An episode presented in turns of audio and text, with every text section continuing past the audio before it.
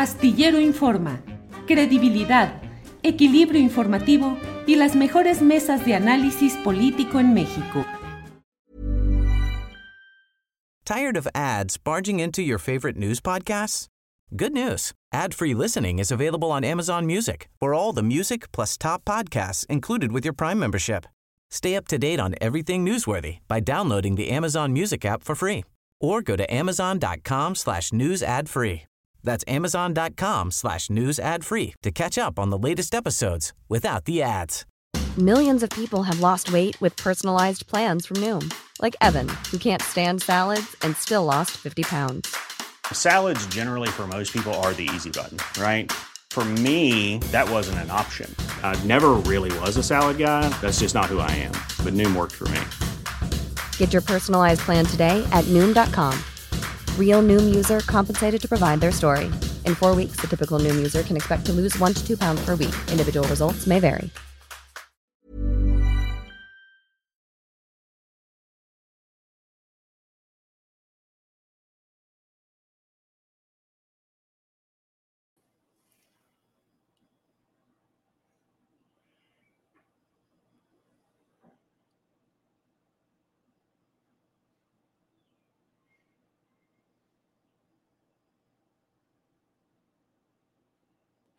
Lunes 7 de marzo, 11 de la mañana, y tenemos hoy un programa especial, realmente de lujo, porque vamos a analizar lo que ha sucedido en Querétaro en este asunto, no solo de fútbol, sino de una serie de factores entrelazados de largo tiempo y de impacto en lo que hoy está sucediendo en, en, esta, en este tema específico de Querétaro. Y para ello es que hoy tenemos con una participación excepcional que mucho agradecemos el que estén con nosotros dos invitados de primer nivel. Por una parte, Carlos Albert, exfutbolista, eh, periodista deportivo, aunque él está en retiro formalmente, pero la verdad es que nunca se puede dejar de lado lo que uno hace de estar analizando, pensando mil cosas eh, respecto a estos temas. Así es que saludo por lo pronto a Carlos Albert. Carlos, Buenas tardes. Julio, me da un enorme gusto estar contigo, aunque lamentablemente en circunstancias tristes, preocupantes, pero siempre a tus órdenes y de toda la gente que te sigue, porque conoce de tu ética y tu trayectoria periodística. Es un honor para mí estar contigo. Carlos, siempre eres muy amable. La verdad es que siempre tu voz es importante, tu análisis, tu congruencia, tu honestidad, tu historia. De lo que tú hablas, no es cuestión del momento o circunstancial, sino una larga vida de estar señalando y denunciando muchas de las cosas que hoy vivimos. Eh, Carlos, te agradezco mucho. Sé que estás en retiro, te agradezco mucho que nos hayas tomado esta llamada. En unos segunditos se conecta con nosotros Roberto Gómez Junco, analista de fútbol, autor de varios libros, entre ellos El ilustre pigmeo, Los crimencitos impunes y México esdrújulo. Pero Carlos Albert, ¿Qué ha pasado en Querétaro? No los detalles que bien o mal ya los conocemos abundantemente en las redes sociales. En el fondo, ¿por qué suceden hechos como los de Querétaro, Carlos? Eh, a, primera vista yo lo que creo es que hace falta realmente más atención a este tema de la posibilidad de violencia en el fútbol. Creo que algunas autoridades han descuidado este aspecto no sé si sea porque durante mucho tiempo la gente no asistió a los estadios y las autoridades se desentendieron de este problema, se les olvidó que cuando hay una multitud congregada y que de por medio está eh, pues la pasión y el gusto y la tendencia por, por unos colores deportivos, etcétera, eh, la pasión se puede encender en cualquier momento. Y por eso más que nunca en los eventos deportivos se tiene que pensar en que prevenir es lo único que puede salvar en, este tipo de situaciones. Si uno piensa que no va a pasar nada, cuando pasa, esto es exactamente lo que estamos viendo. Se tiene que, pensar siempre lo peor para que nunca suceda. Y a mí me parece que fue un exceso también de confianza de las autoridades, falta numérica de, de, de personal que, que, contuviera este tipo de situaciones, porque por lo que he estado leyendo y he estado viendo es, se percibía se anunciaba, se sentía en el aire que algo podía llegar a suceder. Eh, en este tipo de situaciones, las porras, Julio, empiezan a trabajar, no se reúnen un día antes, ni el mero día, empiezan a, mandarse mensajes y a ponerse de acuerdo y a organizarse desde días antes, muchos días antes. Y ahí en todo ese, en esa comunicación, vamos a decirla medio subterránea, es donde hay que aprender a leer entre líneas para prevenir, además de que uno ya sabe cuáles son los, cuáles son los, los partidos, el, momento que, que pueden también ser más incendiarios. Así que a mí me parece que sí hubo falta de previsión por parte de las autoridades, tanto deportivas como civiles. Ajá. Carlos Albert, em, el problema es un problema acumulado. Hay quienes dicen lo que sucedió en Querétaro muestra a la sociedad en su conjunto en un proceso de descomposición, de deshumanización. ¿Coincides con esa lectura, Carlos? En parte sí. Yo creo que los eventos deportivos eh, son un, espejo de lo que puede pasar en una sociedad, de lo que está pasando en una sociedad en, determinado momento. Y me parece que sí, eh, la gente que asiste a los estadios de fútbol, que se entrega, que gusta por los colores, utiliza también esa afición para obtener beneficios personales como líderes de un grupo, como líderes de una porra, y en, y, en, eso estamos viendo entonces una guerra de guerrillas. Sí es importantísimo que, que la gente sepa que los porristas y los porros no son espontáneos, que todo este tipo de situaciones se van forjando poco a poco y es ahí donde yo creo que le faltó una lectura importante a las autoridades. Si ellos no saben leer previo a este tipo de juegos lo que puede llegar a suceder, vamos a tener más problemas de este tipo. Es importante que las autoridades entiendan que los deportes y principalmente el fútbol, donde se congrega tanta gente, en estas circunstancias que estamos viviendo como país, este, como mundo, eh, son, son momentos y son lugares muy importantes que hay que cuidar. Eh, no, yo no digo que hay que estar eh, poniendo un policía por cada aficionado, pero sí hay que prever en dónde se reúnen, cómo caminan, cómo llegan, quién los ordena, con quién se puede hablar. Hubo momentos en que las porras estaban hablando con las autoridades hace años para ponerse de acuerdo. Hace falta que las autoridades le echen más ojo al fútbol y sobre todo eh, entiendan a sus aficiones para que no se repitan este tipo de situaciones. Y también, principalísimamente, perdón Julio, la Federación Mexicana de Fútbol no se puede hacer de la vista gorda. Ellos saben porque ellos tienen, ellos tienen el día al día, ellos palpan exactamente a través de sus directivos, de los jugadores, en los entrenamientos, en los viajes, cómo está la afición y qué está pasando y qué puede pasar en cada partido. Me parece a mí que fue una falta de previsión absoluta por parte de todos, este, autoridades civiles, federativas y de los mismos clubes. Gracias, Carlos. Damos la bienvenida a Roberto Gómez Junco, eh, ya le hemos dicho, Roberto es eh, analista eh, deportivo y además un hombre de letras, ha escrito varios libros interesantes, importantes, de los cuales hemos dado cuenta en otras ocasiones. Roberto, bienvenido. Buenos días. Gracias, Julio. Buenos días. Me da mucho gusto compartir contigo y con Carlos Albert esta, este espacio. Muy agradecido. Al contrario, Roberto. Un abrazo, Roberto. Un abrazo. Roberto, ¿Qué hay detrás? ¿Qué es lo que ha causado? ¿Qué trasciende? ¿Qué significa de lo que hemos visto en Querétaro? No las imágenes que ya están muy reproducidas, es decir, no los detalles, sino de fondo. ¿Qué ha pasado? ¿Qué significa? ¿De dónde viene todo esto, Roberto? Por lo pronto es un problema que tiene mucho tiempo creciendo y que no han sabido acometer desde las distintas vertientes, ¿no? Eh, y volvemos a verlo ahora, ¿no? Las barras, visitantes, eh, ya no podrán venir. Cuando tienen que ser, tuvieron que ser desde hace mucho tiempo más tajantes, sin ambajes, sin cortapisas, prohibidas las barras locales y visitantes en todos los estadios. Esa medida es urgente. No la van a tomar así abiertamente porque afecta su negocio. Ese es uno de los problemas. Como tampoco van a dejar de beber de, vender bebidas alcohólicas, que claro que tiene mucho que ver, estos fanatizados eh, barbajanes con tan poca educación que al disque apasionarse se convierten en eso, en esos trogloditas que, que vemos una y otra vez creciendo el problema. Con el alcohol de por medio se tornan mucho más agresivos, entonces ya quieren matar al de enfrente porque trae la otra playera. E, e, es, esos dos rubros, por ejemplo, difícilmente los tocarán. Hay que erradicar por completo las barras, restringir o prohibir la venta de alcohol en los estadios. No lo van a hacer porque tiene mucho que ver con el negocio del fútbol de por sí tan golpeado últimamente con la pandemia. Este es un golpe durísimo para el negocio del fútbol. ¿Quién va a querer ir con su familia a cuál estadio? Porque también algo que tiene que pensarse es que no es un asunto del estadio de Querétaro o de los seguidores queretanos. Esto puede pasar en cualquier estadio en el fútbol mexicano porque avisos se han producido muchos. Entonces, si hay, si hay medidas que han dejado de tomar, las económicas estas, porque no las tocan, erradicar las barras, restringir la, venta de alcohol, por supuesto, fortalecer la seguridad en los estadios. Aquí fue increíble que, bueno, dicen que les falló el, la empresa que se iba a encargar de,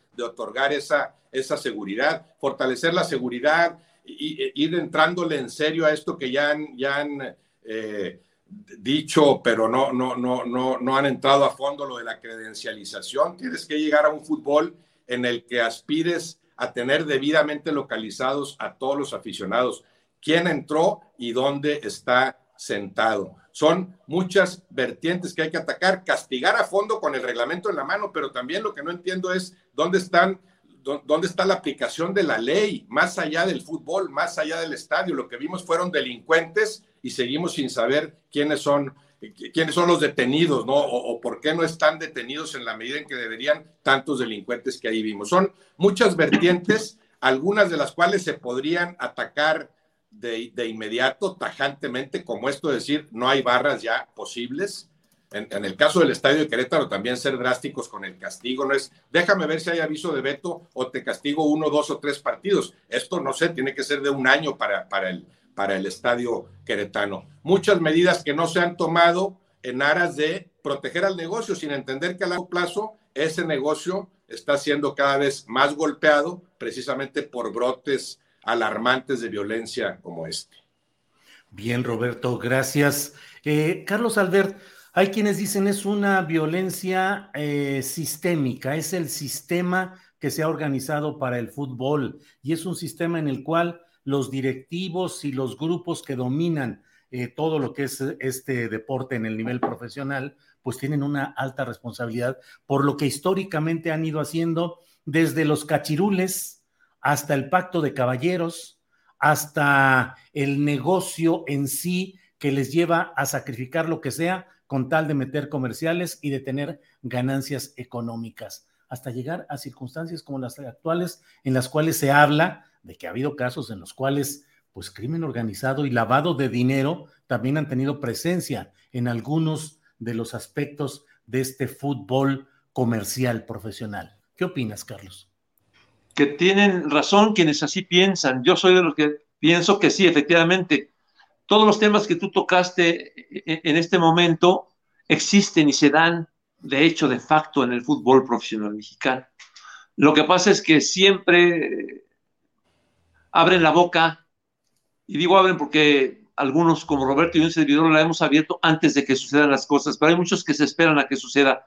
Pero estoy consciente, estoy seguro que en la federación más que nadie sabe quiénes son los dueños, quiénes son los socios, cómo llegaron, qué tipo de capital, cómo se formó, quién, o sea, y de pronto, de pronto por algunas circunstancias, porque les conviene o porque les urge que tener todas las franquicias en, eh, marchando y caminando, a lo mejor son un poco laxos a la hora de, aceptar. Hemos tenido a lo largo de la historia del fútbol mexicano, y esto es lo que a mí me da coraje y vergüenza, no una, ni dos, hemos tenido 10 o 12 o 15 ejemplos de este tipo de situaciones, en donde sabemos que se ha colado el dinero de, la mafia, en donde sabemos que los dueños simplemente son prestanombres de gente que, se dedica a, a cosas absolutamente ilegales bueno, ¿cómo, ¿cómo no recordar, Roberto, quizá tú me puedas apoyar, cómo recordar cuando de pronto en el Querétaro, en el Querétaro, llegan unos señores que nadie conocía con maletines llenos de billetes para pagar una nómina. O sea, ¿cómo no recordar este tipo de situaciones cuando el crimen organizado estaba en su apogeo en, esa zona? Llegó un señor con un apellido extranjero, con unas maletas llenas de dinero para pagar en efectivo a, algunos jugadores lo que se les debía. Y la federación, calladita, no dijo nada.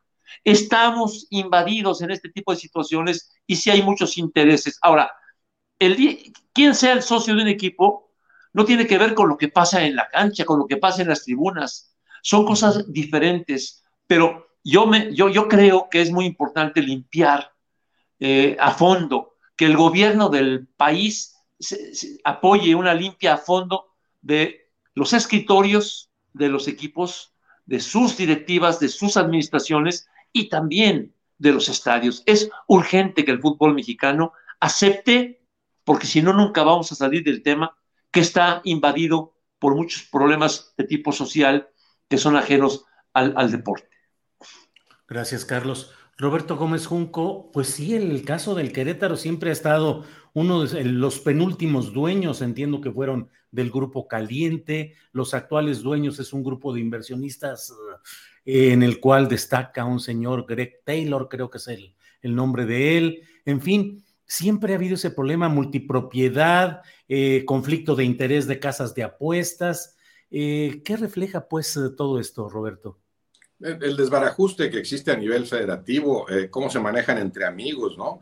Equipos a los que les dijeron, tú no puedes ascender aunque te lo ganaste en la cancha en su momento, pues porque no eres mi amigo, inventan, te faltan butacas, siempre, hay, siempre sobra que inventar para no permitirte ascender y sin embargo protegen otras franquicias. Esta del Querétaro ha sido particularmente problemática, ¿no? Además de los que mencionaste, Grupo Imagen pasó también por ahí recientemente, o sea, ha cambiado de, de, dueños que después, bueno, se arrepienten porque sienten que no es negocio, sin entender que a esto del fútbol hay que saber invertirle y es una inversión a largo plazo, no vas a ganarle al año siguiente de que adquieres una franquicia, una franquicia que incluso cambió en su momento, fue un equipo que eh, cuya franquicia se fue a otra plaza, yo no me acuerdo ni a cuál, con estos movimientos que han hecho con los, con los enjuagues de los dirigentes para decir esta franquicia desaparece o se va a tal lado y surge esta otra de esta reciente de Gallos Blancos de, de Querétaro, un equipo que había descendido en la cancha, o, una franquicia que, que, tendría que estar en segunda, pero que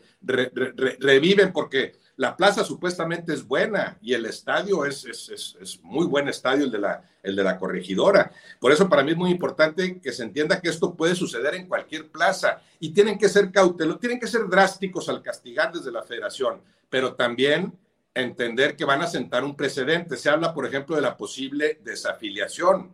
Eh, me parece bien que la contemplen, el Querétaro, estás fuera de la primera división. Nada más que establece bien cuáles son tus parámetros, por qué va a estar desafiliado, porque qué vas a hacer cuando surge el siguiente problema en otro estadio. Hay estadios cuya seguridad está un poco más fortalecida, un poco más garantizada, pero ninguna, ningún estadio garantiza que no habrá un desmán en partidos eh, de, alto riesgo, en, en un América Chivas, en un América Pumas, en un Tigres Monterrey. Nadie te garantiza que no sucederá algo similar. Entonces, si tienes que aplicar perfecto, a rajatable el reglamento o sentar un precedente drástico eh, incomparable, pero entender que después tienes que volver a aplicarlo si se presenta algo similar con el equipo que sea. Se protegen sus franquicias, eres amigo, entonces, eh, eh, por nuestra amistad, incluso quito el descenso, ya no hay descenso y ascenso, un mecanismo elemental en cualquier competencia, lo quito para que estés tranquilo con tus franquicias,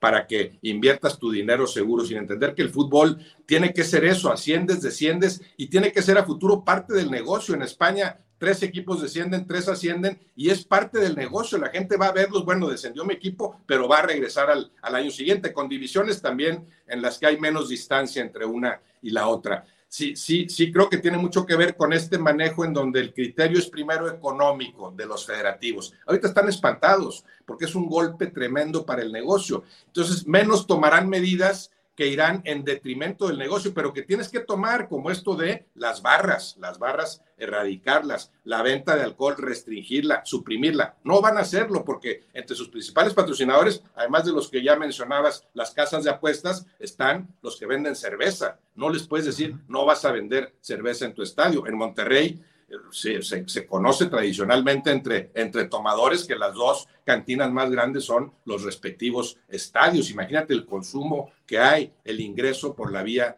de los esquilmos. Y otra es que son muchas vertientes, Julio, Carlos. Otra que a mí me, me, interesa que se toque también o que no se olvide es la responsabilidad de los medios de comunicación. Yo tengo 40 años en esto y he visto he visto muchos, visto y escuchado y leído muchos mensajes encendidos, comentaristas que sienten que están elevando el rating porque ahí te va el mensaje agresivo, eh, fanatizar a la gente sin entender a quién le llegue ese mensaje. Tenemos que entender que ahorita que estamos hablando nos está oyendo gente de muy diferentes tipos, clases sociales, niveles educativos, etcétera. En el caso del aficionado del fútbol, es muy delicado cada mensaje que le vas enviando en aras de, de, fomentar la pasión sin entender que con un bajo nivel educativo, que es lo que, lo que rige a estas barras particularmente y, y, al, y, al, aficionado promedio, vamos a decir, con ese bajo nivel educativo, esos mensajes no los van a apasionar más, los van a fanatizar. Yo sí veo muy claro una responsabilidad de los medios de comunicación que en la pretensión de abonarle al negocio lo han afectado en ese sentido, indudablemente. Gracias, Roberto. Carlos Albert, mm, de las imágenes que has visto, te pregunto de lo que ha sucedido en Querétaro. ¿Te parece que es un comportamiento relativamente explicable dentro de la lógica de otros actos vandálicos y de agresiones que se han dado en estadios? ¿O te parece que en esta ocasión hay ingredientes o elementos extraños o que no entran en esa lógica reprobable, pero que ya existía de esa violencia anterior en los estadios? Lamentablemente, Julio, tengo que decirte que no es, no es algo ni, ni es ni ha sido único ni es único. Esto lo hemos visto a lo largo de muchos años, este, que se repite, se ha repetido a lo largo de la historia en varios estadios y en varios estados de la República. Es algo que tenemos que, cargar en la conciencia quienes hemos luchado para que eh, los gobiernos no se conviertan en cómplices y no permitan que por tener un equipo de primera división el dueño pueda hacer y deshacer lo que quiere en cuanto a horarios, lugares y formas. Sí, sí, es una lástima, es una verdadera lástima que el fútbol mexicano esté plagado de multipropiedad, que es uno de los grandes, grandes problemas de dueños que no tienen ni idea de lo que es el fútbol en otras partes del mundo son clubes y entonces ahí hay un poco más de presión en muchos sentidos. Aquí son propietarios y los propietarios en muchas ocasiones no tienen ni idea, simplemente quieren tener este, la vitrina de ser dueños de un equipo sin importarles ni interesarles cuáles son las necesidades legales que tienen que cumplir. Este, y a cualquiera, a cualquiera que tenga dinero, se le puede dar un equipo de fútbol siempre y cuando sea pues, tenga compadrazgos en la Federación Mexicana de Fútbol que siempre se ha manejado así. Yo creo que ese es un tema muy delicado y que el gobierno del país debería de intervenir, pero con, obviamente, con salvedades. No se trata, no estoy diciendo que el gobierno se apodere del deporte y lo maneje, pero sí que supervise que exista un gran comisionado, como en Estados Unidos hay un gran comisionado en los deportes. Yo lo he dicho desde toda la vida, ¿eh? no ahora. Tengo 50 años y ahí están los artículos periodísticos en los que lo he solicitado y sugerido. Tiene que haber eh, un alto comisionado que defienda los intereses del deporte, más allá de dueños, jugadores y aficionados, del deporte en todos sus aspectos. Es urgente que el fútbol mexicano se, se, meta a, cumplir lo que se tiene que cumplir cuando se está manejando dinero, intereses, nombres de, ciudades, de estados, el Querétaro, pues, el Querétaro, pues, ¿por qué el Querétaro? ¿No? Entonces, creo que es el momento preciso para que el gobierno de la República intervenga sin meterse en cuestiones eh, que no le competen, pero sí para encauzar y poner límites a los dueños del balón que hacen lo que se les da la gana. Los dueños del balón que hoy están ahí escondidos son los corresponsables de lo que estamos viendo en esta ocasión en este estadio. Pero en otras ocasiones también hemos visto en Monterrey, en Guadalajara, en León. No puede ser, Julio. Las autoridades gubernamentales tienen que entender que necesitan supervisar y vigilar porque hay una ley y en la ley hay de espectáculos públicos y el fútbol es un espectáculo público y tiene que ser eh, marginado, coartado, limitado por las leyes de nuestro país. No podemos seguir permitiendo que el fútbol haga lo que se les da la gana. Gracias, Carlos. Roberto Gómez Junco, ¿qué opinas? ¿Es necesario un alto comisionado del gobierno federal para los asuntos del fútbol profesional? Sí, sí, coincido con Carlos. Claro que, puede servir eh, para regular, para conciliar intereses. Con, este eh, lamentable asunto en el Querétaro Atlas, eh, vimos cómo el fútbol puede trascender a otros niveles. Pues ha sido un tema para ti, para un politólogo tan, de, tal prestigio, y lo ha sido en general. Es el tema nacional en este momento más allá del fútbol. Entonces, sí, claro, hace, hace falta ponerle atención y alguien que, sin responder a ninguno de los intereses, a esos intereses que manejan el fútbol y que se van entrelazando, atravesando y se van creando estas estas, estas componendas y, vas siendo juez y parte sin darte cuenta, la multipropiedad, todo lo que ya mencionaba Carlos, bueno, se necesita alguien que esté más allá de cada uno de esos intereses para que funja como árbitro. ¿Qué están haciendo aquí? ¿Cómo podemos mejorar este asunto? Tiene que ser una figura, claro, con una autoridad moral inobjetable, que, sepa cómo entrarle al, asunto. Eh, a, mí, por ejemplo, me, sí, me molesta que, esto pretenda eh, politizarse. O sea, claro que vivimos en una época triste de polarización. Tú como, como eh, observador de la política, de las cosas que suceden en México, observador sensato, preparado, digo, sabes que eso pienso de ti, de repente te, te, dicen o, vete para acá o vete para allá, el maniqueísmo es lamentable, tienes que estar completamente a favor de la 4T o tienes que estar completamente en contra, defínete, no me digas que te gusta pero esto no te gusta. Y es increíble que ya ese tipo de comentario, de visión ecuánime de las cosas haya ido desapareciendo, se ha ido radicalizando, o estás a favor o estás en contra, con, con criterios eh, eh, futbolísticos muy pobres, porque también o le vas a la América o no le vas, o le vas a la América o lo odias, o y si le vas a las Chivas, pues quieres que pierda la América, viceversa, o eres tigre o eres rayado, el, el calificar a la gente y entrar en este maniqueísmo. Entonces, en, en, esa, en esa vertiente, en ese estado eh, sucio, en ese estado, estado contaminado de cosas, esto se politiza. Esto es, esto es una muestra de lo mal que estamos como país y sucedió en Querétaro en un gobierno que no tiene que ver con el gobierno federal. O, al revés, también este es culpa del PAN porque está gobernando en Querétaro. Me parece, me parece de, un simplismo vergonzoso, pero que además te va a impedir encontrar el verdadero diagnóstico. Claro que, es, que, vivimos en una sociedad polarizada, en un mundo polarizado, tristemente, ya, ya, ya cada vez tienen menos cabida esas opiniones sensatas el que entiende dentro y fuera del fútbol que entre el blanco y el negro, bueno, hay una enorme gama de grises que la verdad hay que buscarla en esa gama normalmente, ¿no? Entonces, esta polarización, sí, claro, tenemos que pensar cómo, cómo solucionarla porque se ha ido radicalizando al grado de utilizar esto del fútbol para fines políticos de uno o de otro lado. Ahí me parecería muy simplista porque lo escucho cada vez más. No, esto no es más que un reflejo de lo que somos como país. No es cierto, ¿verdad? No, no, no, no, no me digan eso. O sea, lo del fútbol, la violencia en el fútbol, claro que puede contenerse, claro que puede atacarse, nada más que tienes que entrarle, por supuesto, con medidas tajantes, con medidas que, claro, inevitablemente en el corto plazo van a golpear a tu negocio de por sí tan golpeado. Gracias, Roberto. Carlos Albert, ¿qué tanto persiste el poder dominante de las grandes televisoras eh, de difusión abierta como Televisa, como eh, TV Azteca, o han entrado en juego nuevos factores empresariales, nuevos grupos eh, que están eh, con el mismo sentido, pero que ya están moviendo las cosas de otra manera. Es decir, ¿sigue el gran poder de las televisoras, Carlos? Yo pienso que sí, indudablemente, porque no solamente es eh, el peso específico del medio, que como todos sabemos es importantísimo, sino también que sus personajes están metidos para manejar la Federación Mexicana de Fútbol.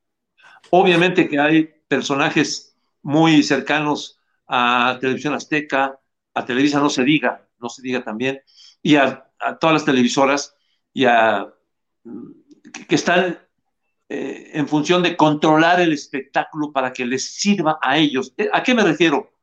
Horarios, los horarios no se, no se disciernen ni se definen en torno a lo que más le conviene al futbolista y a la afición de ese específico lugar, ¿no? Sino se ponen de acuerdo las televisiones. Mira, no me transmitas el de Veracruz a las 4 de la tarde porque yo tengo a León. Entonces, si tú tienes a este equipo, vamos a ponernos de acuerdo tú y yo y vamos a organizar los horarios de transmisión, no en conveniencia del futbolista, que puede rendir más o menos en determinadas situaciones y horarios, sino en función de sus necesidades publicitarias.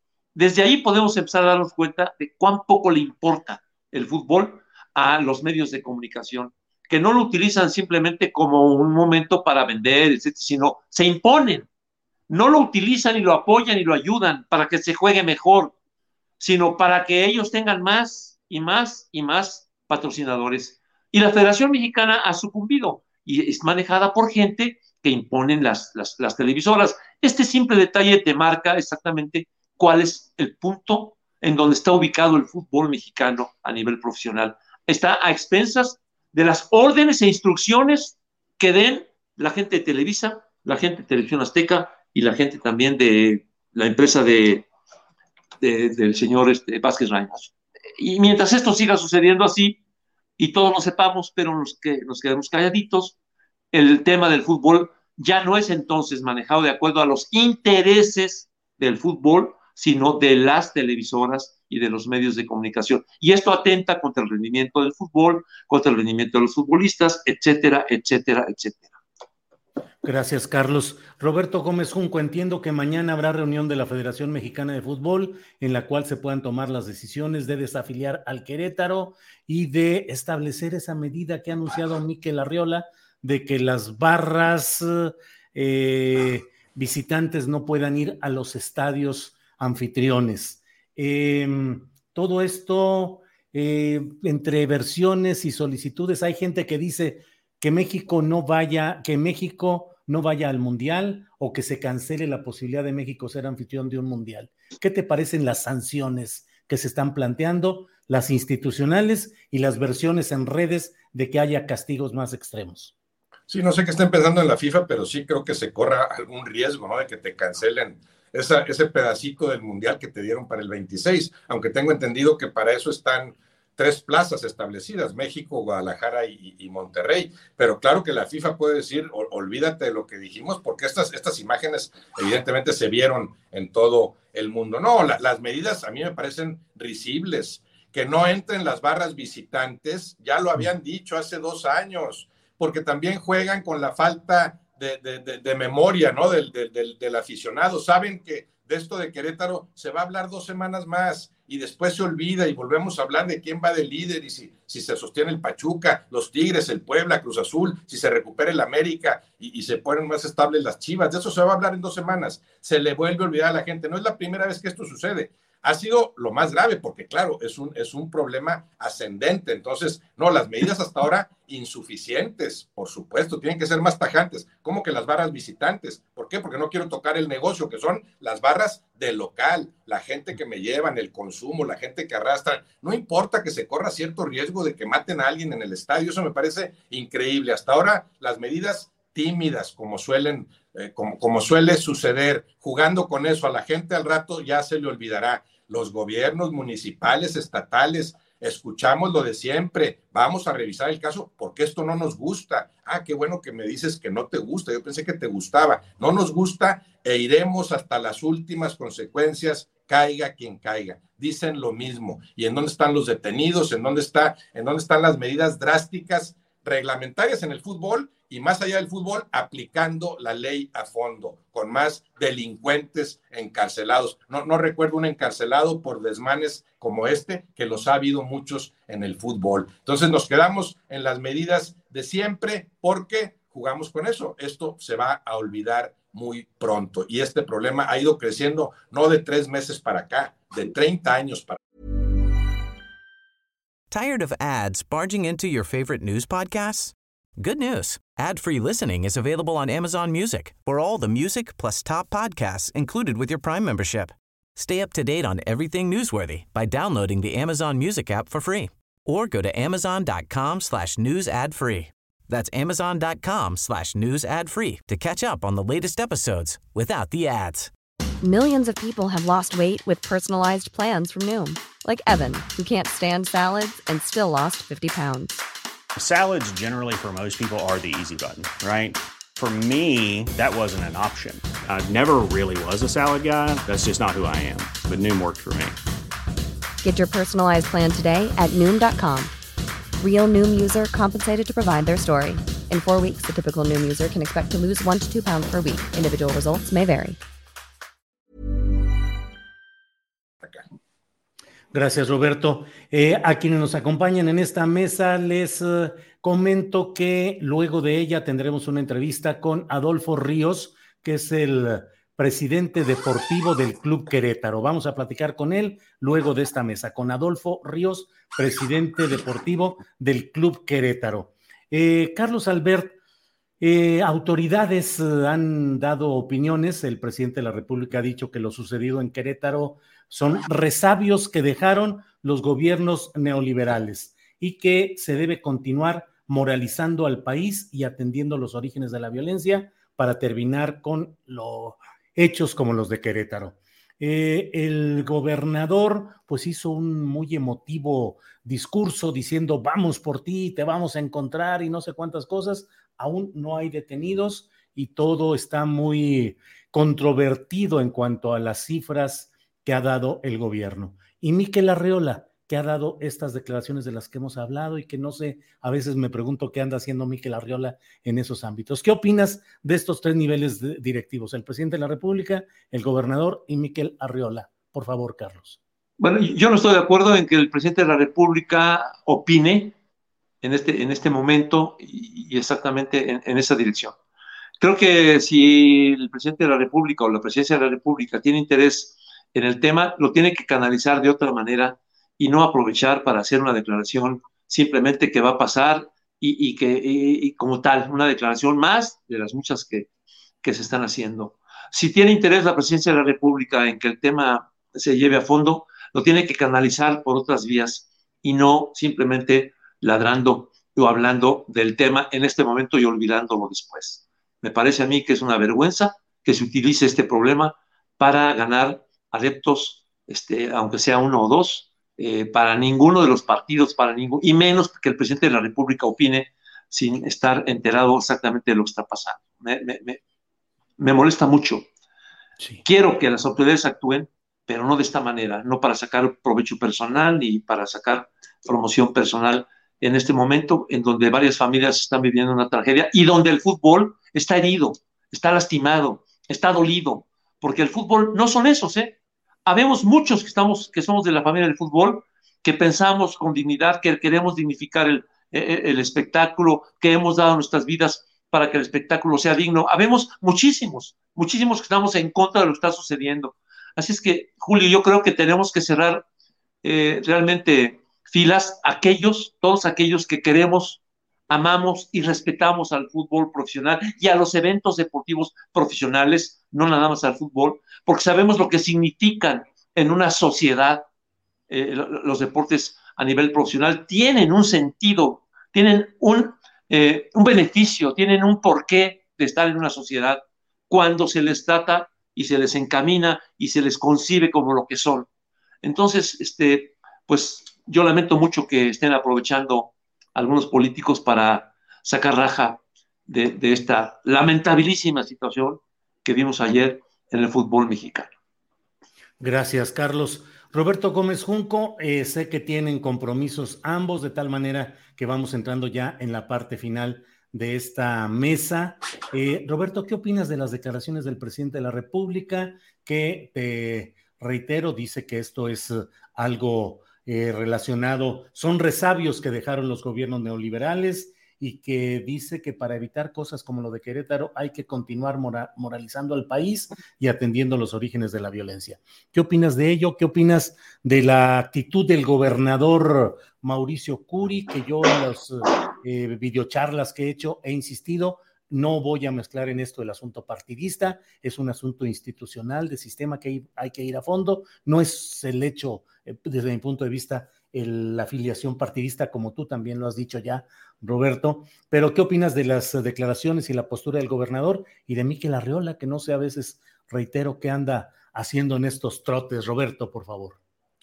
Sí, en el caso, en el caso del, del, presidente, pues es parte de esta polarización que yo mencionaba. Yo entiendo esas declaraciones como respuesta a tantos que ya han querido mostrar esto como, una, como, un, como un ejemplo irrefutable de lo, de lo mal que va el país, ¿no? Cuando, pues no, no tiene nada que ver. Claro que hay un deterioro sustancial en muchos ámbitos, pero que ha sido progresivo, que yo también he visto desde hace 50 años. Y claro que gobiernos anteriores le fueron abonando a este deterioro. Hay un deterioro social en muchos sentidos, eh, el, el, afán de mantener ignorante al pueblo para que vote por mí, eso se dio en regímenes anteriores, por supuesto. Entonces, sí hay algo de eso coincido con Carlos en que no tienes por qué soltar a la palestra ese tema, pero desgraciadamente cayendo en esa polarización, ¿cómo les respondo a los que me están diciendo casi casi que esto es culpa de la 4T? Esto que sucedió en Querétaro es una muestra irrefutable de lo mal que estamos, de, de, de, cómo el país va al precipicio de tres años para acá, cuando no es cierto, ¿no? Cuando el país tiene que recomponer tantas cosas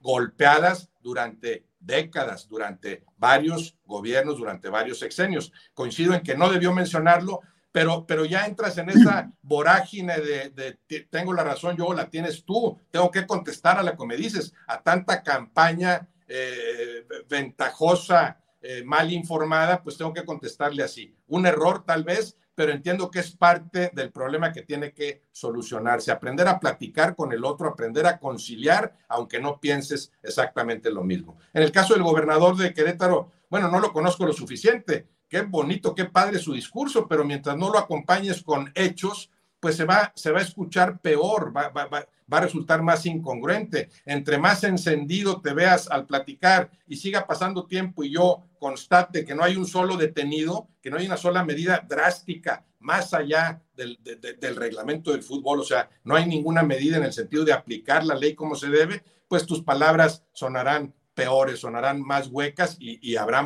mucho mayor incongruencia como hasta ahora lo que, eso es lo que se ha visto entre lo que dices y lo que haces. Y Miquel Arriola, bueno, es el más amarrado de todos. No, sé si Miquel Arriola esté pensando, sí, hay que erradicar las barras, hay que eh, eh, prohibir la venta de cerveza, hay que prohibir que la gente esté apostando tantas cosas. Bueno, eh, los dueños del balón le van a decir, pues tú no entendiste para qué te contratamos. Lo que queremos es que nos cuides el negocio. No me vengas con que tus medidas van a ser todas van a ir todas en detrimento del negocio. Pues no te necesitamos y ponemos a otro. O sea, ahí sí creo que Miquel Arriola es el más amarrado de todos. Y en otro ámbito, eh, eh, en otro ámbito está la comisión disciplinaria. Tiene un problemón porque no está tan fácil. Hay que ser drásticos con las medidas que se tomen en, lo estrictamente futbolero, ¿verdad? Creo que hay que ir mucho más allá y ahí entran gobiernos municipales, estatales, federales, lo que, lo que queramos mencionar.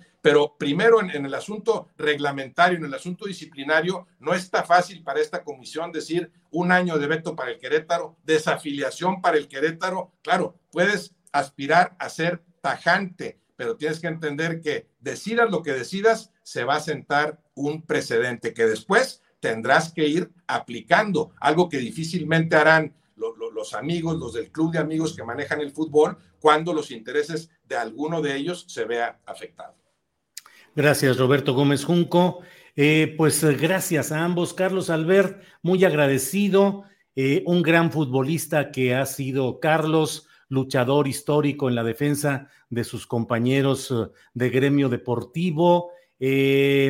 periodista de larga trayectoria, ahora en provechoso retiro, porque en este retiro nos permites, Carlos, de vez en cuando eh, buscarte y tener algunas opiniones, ya no necesariamente con la rapidez de lo inmediato como estabas antes, pero sí con la misma reflexión y la misma profundidad. Carlos, a reserva de lo que desees agregar, yo te agradezco esta oportunidad de hoy, Carlos. Al contrario, Julio, solamente quiero agregar que tú sabes cómo te respeto, cómo te admiro desde el tiempo que estuvimos juntos en alguna estación. Eh, aprendí muchísimo de lo que es el profesionalismo, el periodismo serio, íntegro, social, con mensaje de ti y de todo tu equipo. Yo soy tu gran admirador, te agradezco mucho y quiero decir también que uno de los hombres que más admiro en el ámbito del fútbol y del comentario deportivo es Roberto Gómez Junco, a quien le he tratado de aprender lo más que he podido, porque es un hombre que ve las cosas eh, con eh, una mirada distinta, más a fondo, eh, sabe lo que es la ética, la moral, es estudioso, es un hombre que jugó, que practicó el deporte, que vivió, que sintió lo que es ser un futbolista profesional y yo lo admiro muchísimo, lo, lo respeto muchísimo y para mí ha sido un honor estar con ustedes dos hoy ante tu vasta audiencia, Julio. Muchas gracias, eres muy amable en tus palabras hacia mí, eh, sabes que son retribuidas. Gracias, Carlos. Hasta luego. Roberto Gómez Junco, a reserva de lo que desees agregar, mi respeto por tu profundidad, por tu capacidad intelectual, por demostrar en este ámbito tan peculiar del deporte que no todos son las patadas o el ruido o la estridencia, sino el entendimiento, la inteligencia, el estudio. Eres un estudioso del fenómeno deportivo y te agradezco mucho que hayas estado con nosotros a reserva de lo que desees agregar, Roberto. No, muchas gracias a ti, Julio. Ya sabes que es, que es recíproco el sentimiento. Lo mismo con respecto a Carlos, ¿no? Admirable la trayectoria de Carlos. A, a ambos los respeto en la medida de lo que hacen y por eso me encanta participar en espacios como este. Les mando un abrazo a todos, a los dos y a todos los que nos hayan escuchado. Muchas gracias, Carlos Albert. Gracias, Roberto Gómez Junco. Hasta luego. Gracias. Bien, vamos a seguir, no se vaya porque vamos a tener en un ratito más, en un minuto vamos a tener una entrevista con Adolfo Ríos, el arquero de Cristo, aquel portero famoso que ahora fue candidato a presidente municipal de Querétaro por el Partido Encuentro Social. Estuvo a un tris de ganar la presidencia municipal de Querétaro. Fue, pues la verdad no sé, pero la diferencia fue muy pequeña con todo el peso de los grupos en el poder que le cerraron el paso a Adolfo Ríos. Y ahora es eh, el eh, eh, director general deportivo del Club Querétaro. Vamos a hablar con él en unos minutitos, pero mientras tanto déjeme comentarle, eh, Carlos Alberia, eh, gracias otra vez a los tres, sobre todo hoy, dice Graciela Treviño, gracias. Cuando pasó en Inglaterra, la primer ministro actuó, aquí el presidente solo ladra, dice Chino 420. Ruth Cascasio dice gracias por tu congruencia, Gómez Junco. Eh, Roberto Méndez dice saludos a los dos grandes críticos. Eh, Alex de la Fuente, excelente. Ivette Dima, excelente misa. misa. Ay, ay, ay. Excelente mesa, mesa. Excelente mesa la que se ha tenido aquí. Eh, Gómez Junco, ra, ra, ra, dice Pepe Morán Brujo. Julio, por favor, un espacio para deportes con Junco como uno de los principales, dice Luz María Ibáñez, desafiliar al Querétaro, finalizar la liga y crear campañas de empatía entre los aficionados rivales. Em, pues muchos, eh, Israel Quiñones, abrazo a Carlos Albert, eh, muchos comentarios, gracias por eh, los señalamientos y gracias por estar atentos. Marco Antonio Pulido, saludos desde Bélgica. Miguel Guillermo, saludos desde Córdoba, Veracruz. Em, eh, CBS Sato dice, ahora sí tienes buen audio, Julius. Bueno, pues muchas gracias. Adolfo Ríos, un gran deportista, puro Puma, dice Héctor Estrada. Unas cartillas morales y listo, o unos abrazos, dice Gonzalo Villarreal. La porra del Querétaro ya está hablando de que todo estaba planeado, dice Sargoe 0-0. Ricardo Rodríguez Isidoro dice dos analistas deportivos de talla internacional. Un lujo tenerlos con el gran, eh, con el entrevistador, que nomás soy yo, pero este, gracias, gracias Ricardo Rodríguez. Eh, bueno, pues muchos comentarios. Déjeme decirle que pues todo em, apunta a que la Federación Mexicana de Fútbol en su reunión que está programando para mañana pueda eh, decidir la desafiliación del eh, Club Querétaro de Fútbol. Pero miren lo que son las cosas, como lo dijeron en la mesa que acabamos de tener con Carlos Albert y con Roberto Gómez Junco, los dueños del balón saben que pueden seguir haciendo lo que quieran, un control de daños tranquilito, más o menos al día adelante, y ya están anunciando que la pretensión es que el fútbol vuelva a las canchas el próximo viernes, que la, la fecha número 10 de la Liga Mexicana se realice pues normalita, ya veremos si con la ausencia del Club Querétaro. Desde ayer algunas versiones señalaban que la propia liga de fútbol estaba ya considerando una especie de propuesta de calendario en la que ya no estuviera Querétaro. Vamos a hablar de eso con Adolfo Ríos en unos minutitos, en unos segundos más. Por favor, le pido que estén atentos porque ya estamos casi conectados con Adolfo Ríos. Eh, están nada más las cuestiones técnicas, que ya sabe usted que siempre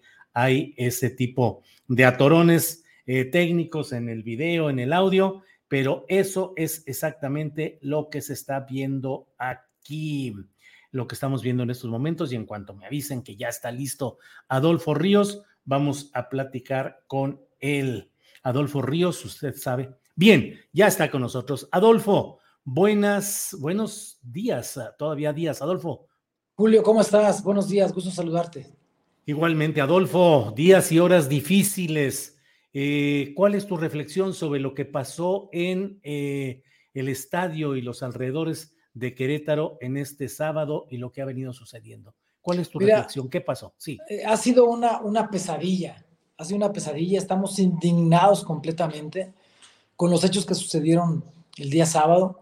Tristemente, el saber que delincuentes se disfrazan de aficionados al fútbol y que llegan a robarle la tranquilidad a las familias, al deporte, al Estado, a nuestro país, eh, eh, ocultándose y haciendo una barbarie, eh, invadiendo la cancha, invadiendo las tribunas para, para golpear a las familias, golpear a la gente.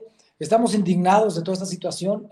tiene que haber una cuestión de, de las tragedias, sacar todo el aprendizaje posible para que esto no, vuelva a pasar y de alguna manera, gracias a Dios, que, la situación que se ha dado con las víctimas, eh, eh, a las personas que estuvieron internadas, poco a poco están saliendo del hospital, están eh, prácticamente están como tres o cuatro personas ya solamente internadas.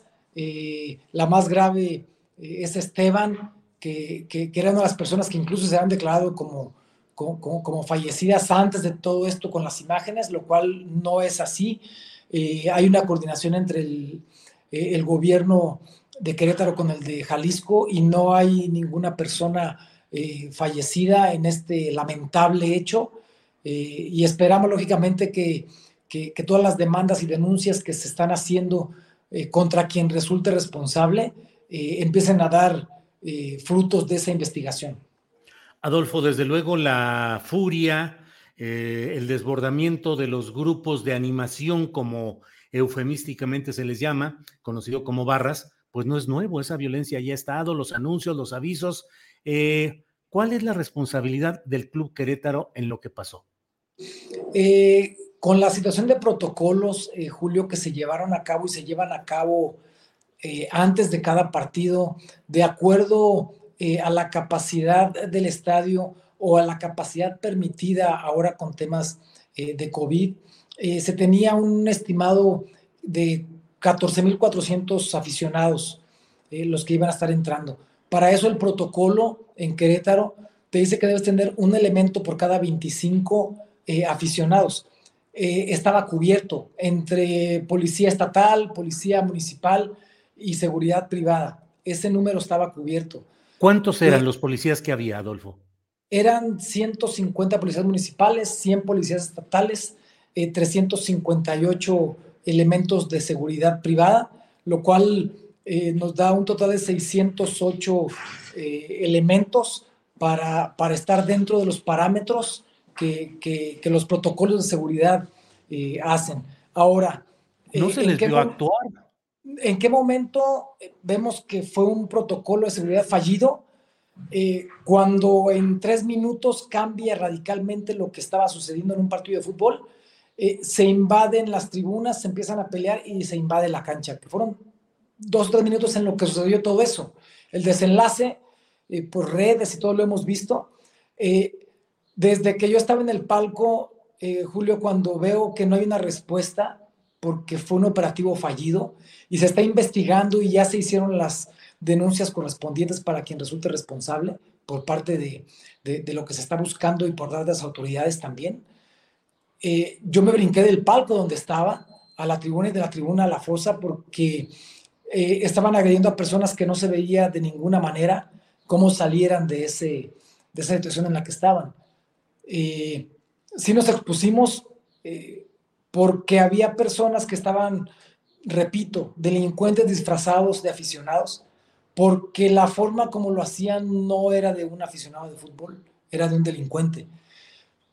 Eh, cuando nosotros llegamos a la fosa y pudimos rescatar a dos personas eh, que estaban siendo eh, prácticamente golpeadas, después que los subimos ya en camilla para que se los pudieran llevar, yo me doy cuenta que mi hijo, mi hijo está atrás de mí entonces, cuando yo volteo y lo veo, me dice, aquí estoy, papá. Entonces, en ese sentido, que, si tuve miedo, tuve miedo, por supuesto, como lo tuvieron todas las familias.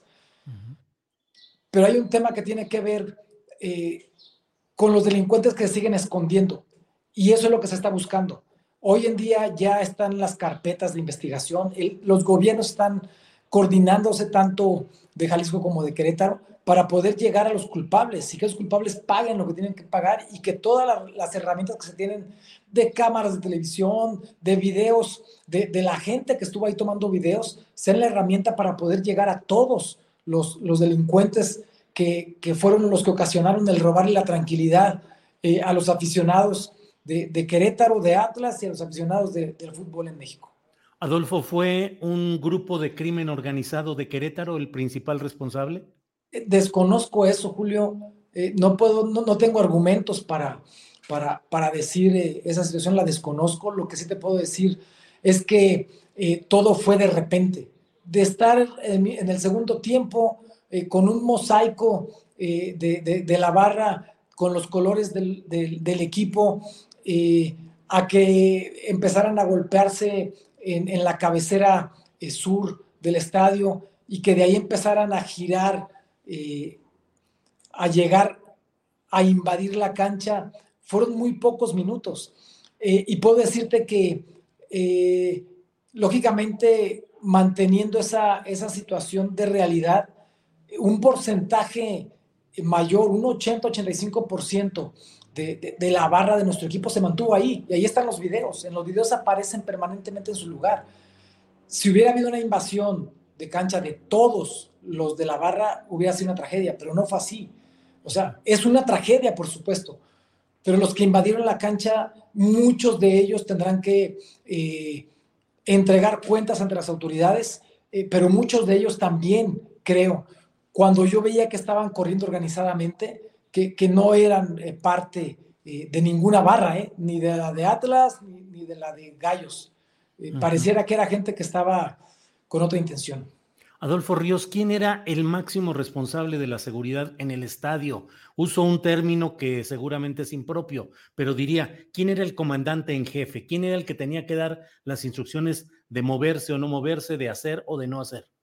Es una, eh, una coordinación. En esa coordinación está eh, la empresa de seguridad privada, está eh, la policía estatal y está la policía municipal. En esa situación, hoy en día eh, conocemos que se han dado de baja diferentes mandos ya eh, a nivel este, estatal de, que ocupaban un cargo porque el operativo fue fallido. Lógicamente que cada parte tendrá que asumir sus responsabilidades y, es lo que se está haciendo por parte de gobierno y municipio.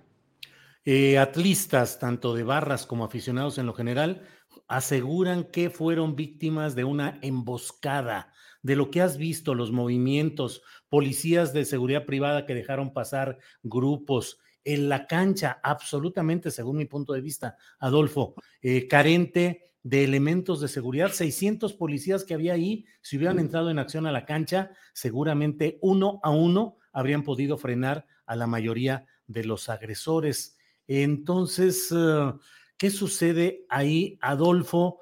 Eh, la compañía de seguridad privada parece que no funcionó. Estaba contratando todavía tres días antes, según algunos anuncios que se han publicado, a personal para pagarle 300 pesos por ir a cuidar el estadio. ¿Qué sucede con todo eso? Y eh, en lo general, Adolfo Ríos. Mira, ya se levantó un acta de denuncia eh, precisamente con, con esta empresa y con quien resulte responsable de todo lo que ha pasado, porque ciertamente el operativo falló. Esa es una realidad eh, y tanto falló que tuvimos que involucrarnos en los temas para buscar nosotros proteger y defender a la, gente que estaba siendo agredida. Y cada parte eh, tendrá que hacer lo que le corresponde. Tendrá que hacer lo que le corresponde como lo está haciendo el gobernador del estado, tendrá que hacerlo eh, el, municipio y tendrá que hacer también con el grupo de seguridad privada que se contrató, que no hizo el trabajo que tenía que haber hecho. Entonces ya todo eso está llevando en investigación.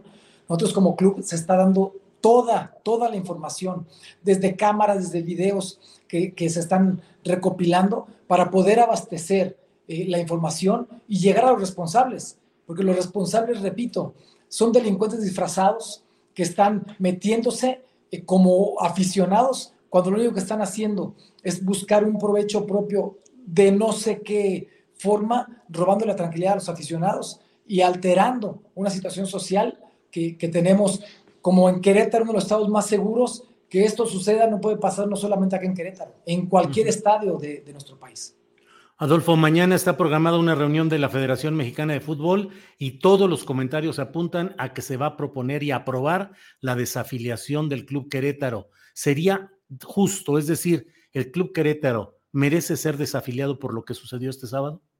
Mira, es una situación muy complicada. Nosotros somos eh, respetuosos de nuestras autoridades. En este caso, la Federación Mexicana de Fútbol eh, tendrá que tomar esa decisión. Mañana está el, Consejo de Dueños extraordinario, en donde van a tener que tener esa reunión. Eh, creo yo que lo que pasó rebasó la situación de, del fútbol. no se puede involucrar un tema de jugadores, un tema deportivo con lo que sucedió, porque lo sucedió está fuera de toda realidad y, de ninguna manera tiene que haber una situación en la que involucre a los jugadores, eh, a cuerpo técnico, eh, a dueños del equipo, que es un tema deportivo, que es un tema de fiesta, de familia, de unión, en lo que representa poder llegar a un estadio y que, y que la gente pueda tener la, la, tranquilidad de llegar y salir así como entraste, con la seguridad y la certeza. Tenemos que tener un aprendizaje todos, sí, de manera conjunta, con Federación Mexicana de Fútbol, con el gobierno, con los demás eh, gobiernos para llegar a una solución y que esa solución nos dé la posibilidad de dar la tranquilidad a las familias de ir a disfrutar de un espectáculo, pero que esa situación de aprendizaje, de acuerdo a la desgracia que hubo en este, en este evento, nos dé una coordinación en conjunto para que la situación sea de que tengan que estar absolutamente identificables todos y cada uno de los aficionados que entran a, a un partido de fútbol, como lo hace la plataforma de la selección nacional, en donde cada uno esté identificado para saber en dónde vive, con quién vive, quién es, y sepamos en un estadio de fútbol que el que está sentado al, lado nuestro no es un delincuente, sino que es un fanático. Eh, Adolfo, eh, los eh, principales inversionistas, dueños actuales de este club, que antes fue de, del Grupo Caliente, si no me equivoco, y antes de Grupo Imagen, que duró varios años, creo que con una etapa muy apacible, y bueno, eh, bueno, no sé cuál sea exactamente la valoración que tú tengas, pero ¿quiénes son los dueños actuales del club? ¿Cuáles son sus negocios? Te lo pregunto claramente porque así en nuestra comunicación, Adolfo, hay algo eh, turbio que pueda encontrarse en el capital de los nuevos dueños del club Querétaro. No, no, Julio, de ninguna manera. Yo te puedo decir, eh, conozco a los dueños, es un grupo de, de varios empresarios, dueños del equipo encabezados por Gabriel Solares eh, Gabriel Solares nunca ha dejado de dar la cara. Eh, en esa situación, eh, no solamente los conocemos a ellos como personas, conocemos a sus familias. Y yo lo único que te puedo decir es que respaldo a las personas, a los dueños, porque los conozco. Y de no conocerlos, yo no estaría acá. Eh, fue una situación en la cual determina que hay gente buena en un proyecto queriendo hacer algo diferente. Y esa situación diferente tiene que ver con los valores, con la integridad, con la honestidad, con el fair play, que eso es lo que se está buscando. Esto que sucedió nos rebasó a todos, a todos. Y no solamente estoy hablando de Querétaro, o sea, rebasó a México. Y esa es una situación que tenemos que aprender todos para tomar cartas en el asunto y que esa situación no se repita más.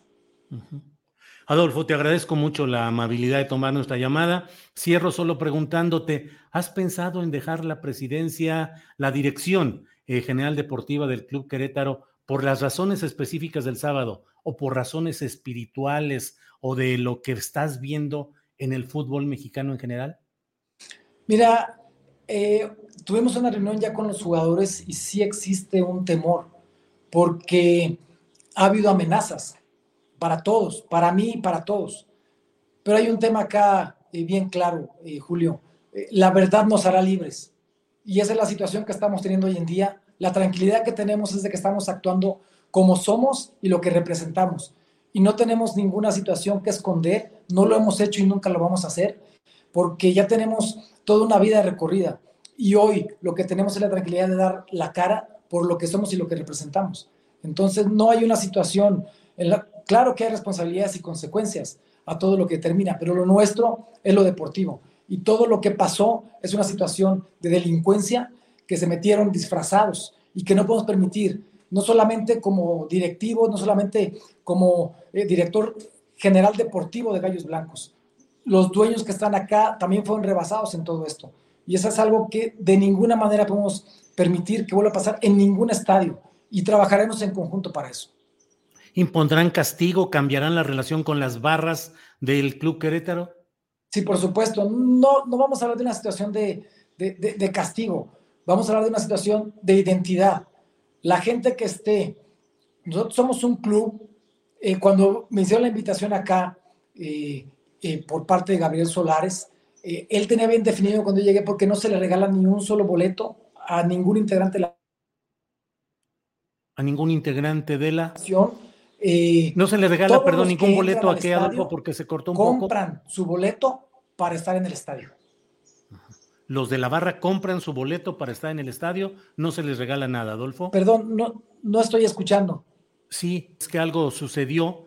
Eh, ¿Tú me escuchas? Adolfo. Bueno, Adolfo, gracias. Lo esencial ya está dicho. Muchas gracias, Julio. Abrazo fuerte, que Dios te bendiga. Muy amable. Hasta luego. Bien, pues ha sido esta entrevista, ya estábamos en la parte final, así es que esencialmente lo que estaba diciendo Adolfo Ríos es que a nadie de la barra del Querétaro se le regala el boleto, que ellos compran sus boletos en las taquillas.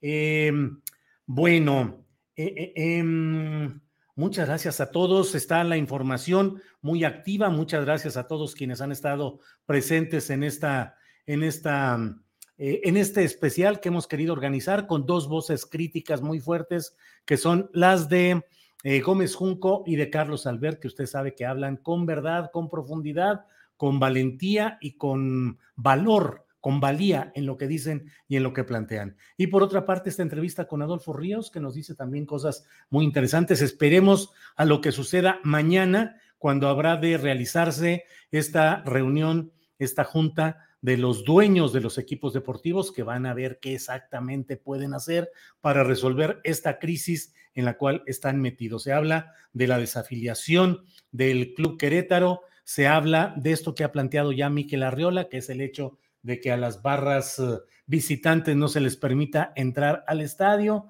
que bueno, parece realmente pues una simplemente una medida de apariencias, una medida eh, poco eficaz, creo yo, y bueno, pues de todo eso seguiremos hablando. Les invito a la una de la tarde, vamos a tener nuestro programa habitual de una a tres de la tarde, Astillero Informa. Vamos a tener una mesa sobre el tema de la situación de las mujeres y la inminencia del Día Internacional de la Mujer, que será este martes. Vamos a tener a Valeria Angola, eh, Estefanía Veloz y Yasnaya Aguilar. Y luego vamos a tener, como siempre, como todos los lunes, a Jacaranda Correa y a Claudia Villegas. Y vamos a tener al final nuestra eh, mesa de dos con Jorge Meléndez y Salvador Frausto. Y desde luego toda la información relevante del día con Adriana Buentello. Así es que a la una nos vemos ya. Gracias por habernos acompañado, por habernos acompañado en este programa especial. Buenas tardes.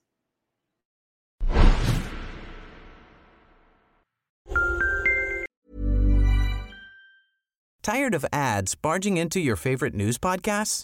Good news. Ad-free listening is available on Amazon Music. For all the music plus top podcasts included with your Prime membership. Stay up to date on everything newsworthy by downloading the Amazon Music app for free or go to amazon.com slash news ad free.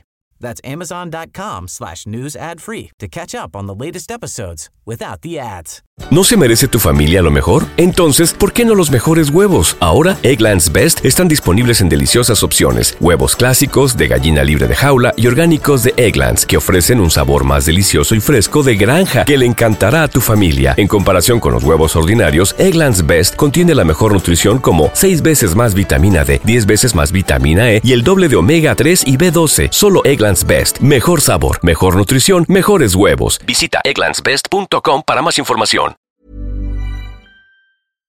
Para que te enteres del próximo noticiero, suscríbete y dale follow en Apple, Spotify, Amazon Music, Google o donde sea que escuches podcast. Te invitamos a visitar nuestra página julioastillero.com.